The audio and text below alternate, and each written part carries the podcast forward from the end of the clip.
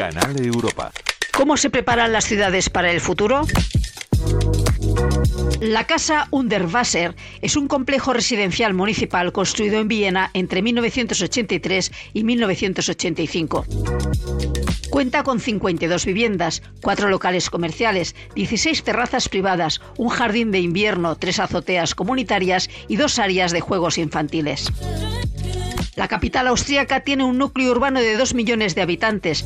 Está rodeada por bosques y colinas, recorrida por el Danubio y con un importante patrimonio histórico. Ha vuelto a ser escogida como la mejor ciudad del mundo para vivir. Le sigue Copenhague y muy de cerca las suizas Zúrich y Ginebra. Pero aún así tienen enfrente los mismos retos que otras capitales y grandes ciudades del mundo. ¿Cómo se preparan todas ellas para el futuro? Sus mayores desafíos son medioambientales, de movilidad y habitabilidad. Volvemos a Viena.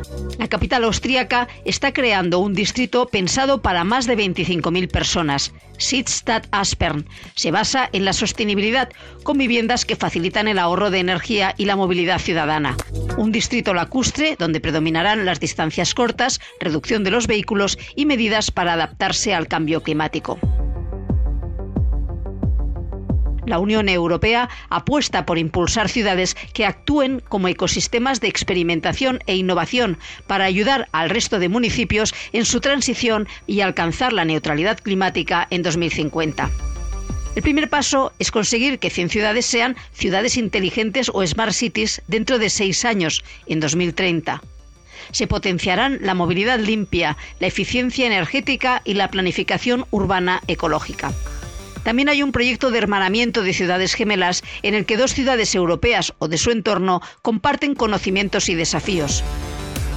Aunque Valérie Flicoteau-Melling, vicepresidenta del Consejo Nacional de la Orden de los Arquitectos de Francia, cree que cada municipio debe realizar sus propios proyectos.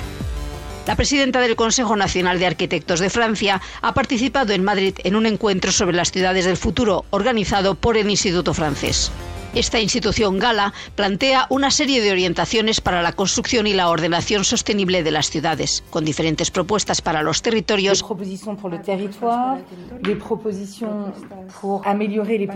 para mejorar las políticas en materia de vivienda, rehabilitar lo que ya existe y construir de manera diferente.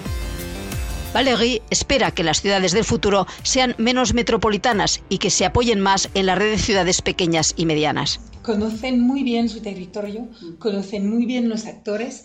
Cuando un alcalde eh, está decidido de ir, puede ir mucho más lejos porque es la, toda la discusión es más fácil. Es lo que se pregunta a un político, es de ver más lejos.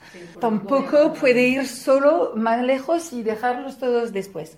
Solo se va muy rápido, pero juntos se va más lejos con otros arquitectos como Francisco Javier Neila González, especializado en arquitectura bioclimática, coinciden en que les toca a los políticos encontrar soluciones, pero no habrá soluciones globales. La propia historia de la ciudad, cómo se ha desarrollado, cómo se vive, los hábitos, las costumbres de las personas, hacen que las ciudades sean distintas y por tanto no podremos tener nunca una, unas soluciones estandarizadas, no vamos a poder tener un catálogo de soluciones.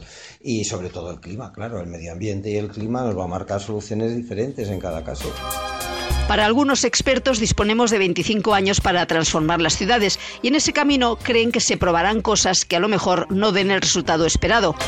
Consideran que no sabemos qué hacer, pero sí sabemos que ya no podemos seguir como lo estábamos haciendo hasta ahora.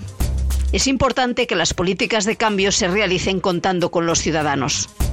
Para los ponentes, la gran apuesta es sacar los grandes nodos de actividad de la ciudad hacia los extrarradios, con unas condiciones medioambientales diversas, con más espacios verdes y con menos consumo hídrico.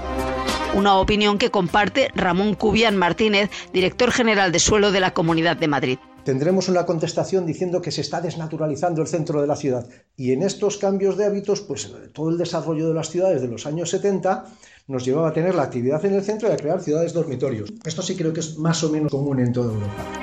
Entre los retos de las ciudades en el futuro más próximo es conseguir que sean saludables y paseables. Si quieres más información la encontrarás en el blog Canal Europa de RTV. Ángela Gonzalo del Moral, Radio 5, Todo Noticias.